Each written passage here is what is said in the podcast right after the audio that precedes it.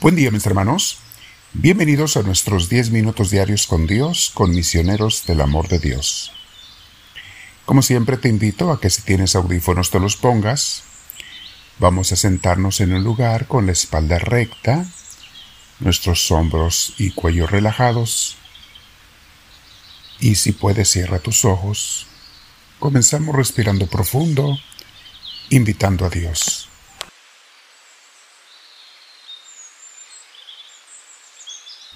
Le pedimos al Espíritu Santo que nos inspire, que nos ilumine, que nos llene, porque Él sabe hacerlo.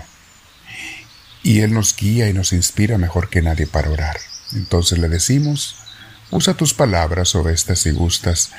Espíritu Divino, te pido que vengas a mí. Te pido que me llenes de tu presencia, que me hagas sentir tu gracia, tu ayuda, tu amor, tu fortaleza. Que en todo momento, Espíritu Divino, sea yo inspirado por ti, para que lo que diga, lo que hable, lo que piense, lo que haga incluso en el día, no nada más en la oración, sea inspirado por ti, Señor. Te lo pido. Dame tu luz, Espíritu de Dios. Bendito seas. Amén. Respira profundo, mi hermano, mi hermano, otra vez. Con mucha paz. Y vamos a meditar sobre una enseñanza espiritual el día de hoy, mis hermanos, sobre la soberbia espiritual. Así como hay los pecados capitales de la carne, esos mismos pecados capitales existen del espíritu. Y un día los voy a explicar. Eh, hoy voy a hablar eh, de la soberbia espiritual porque algunos caemos en ella, sin darnos cuenta el enemigo nos desvía. Entonces, hay que tener cuidado con eso, mis hermanos. Recuerda esto, nunca debemos presumir de santidad, ni siquiera de pensamiento, ¿eh? mucho menos de palabras con los demás o de acciones. Presumir de santidad ya te quitó cualquier santidad que pudieras tener, porque el verdadero santo es humilde, y el verdadero santo no sabe que es santo. Es el que menos lo sabe. Otros lo podrán saber. Su director espiritual lo podrá saber, pero no se lo va a decir. Si es un buen director espiritual, otra gente podrá ver la santidad, algunos, solamente aquellos que estén en el camino, pueden ver la santidad en otra gente, pero el santo, lo que menos se siente en esta vida es santo, es santa. Entonces, tened cuidado con eso, mis hermanos. Vean cómo dice nuestro libro Imitación de Cristo. Hijo, te es más útil y más seguro encubrir la gracia de la devoción, y no ensalzarte ni hablar mucho de ella, ni estimarla mucho, sino reconocerte pequeño a ti mismo y temer, porque se te ha dado sin merecerla. Ahí está, mis hermanos. Si tienes cualquier santidad, lo voy a decir varias veces, es gracias a Dios, no es gracias a ti. Sin Dios, la verdad, somos miserables, somos débiles, somos carnales. Pero si hay una virtud en ti, es por misericordia de Dios. Y eso lo tenemos que tener siempre, siempre bien presentes. Así es que no te creas santo, porque aunque lo fueras, no es gracias a ti. Es la santidad de Dios que está en ti. Sigue diciendo este libro. No es bien estar muy apegado a esta afección de sentirse santo, porque se puede mudar presto en otra contraria. O sea, el que se siente santo cae en un pecado gravísimo que es contrario a la santidad, que es la soberbia.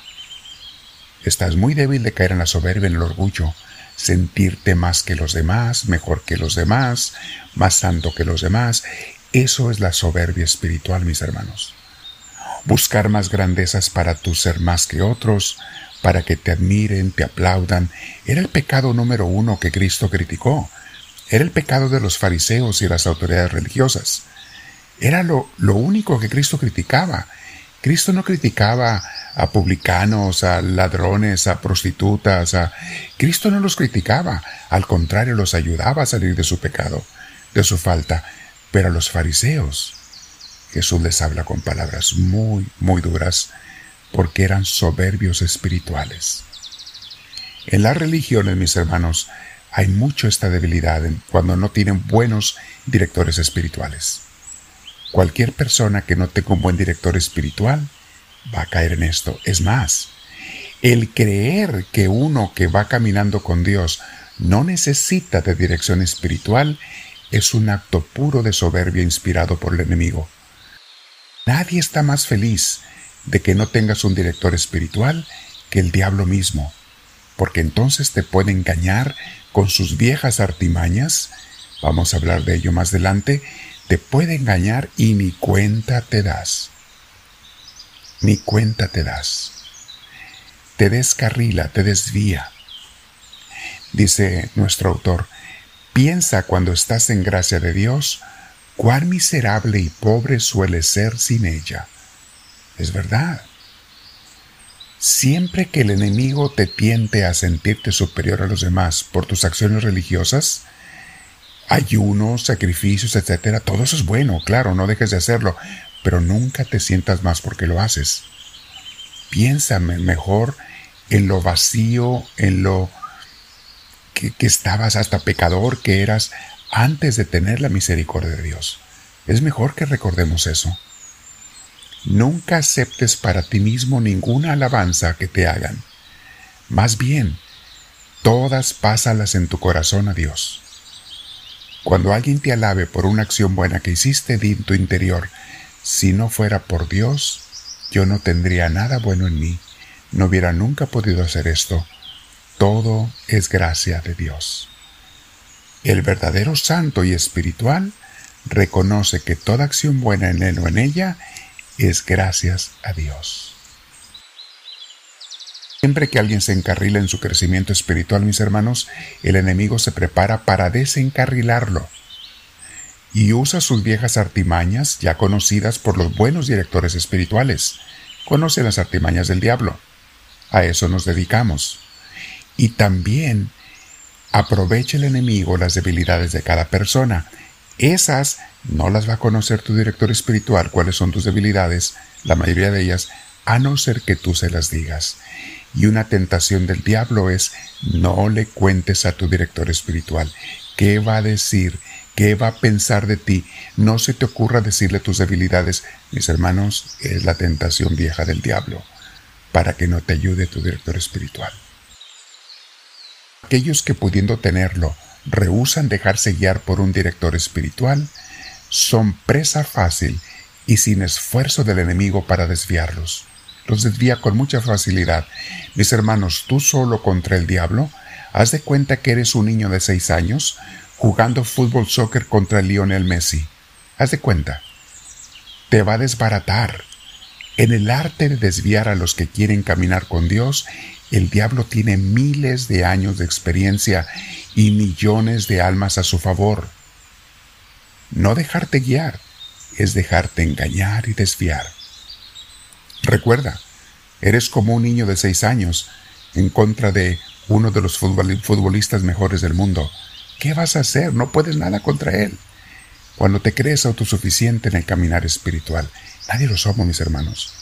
Yo tengo docenas y docenas de años de estar recibiendo dirección espiritual para poder aprender y ahora dar dirección espiritual. Me ha tomado toda mi vida, mis hermanos, y sigo aprendiendo. Así es que nunca debemos de ser orgullosos. Nunca te desanimes en el seguimiento de Dios, pero piensa, no caigas en la soberbia espiritual. Vamos a quedarnos meditando y en otra ocasión explicamos con más detalle este pecado capital espiritual y le decimos a Dios en nuestro corazón, Háblame, Señor, que tu siervo te escucha.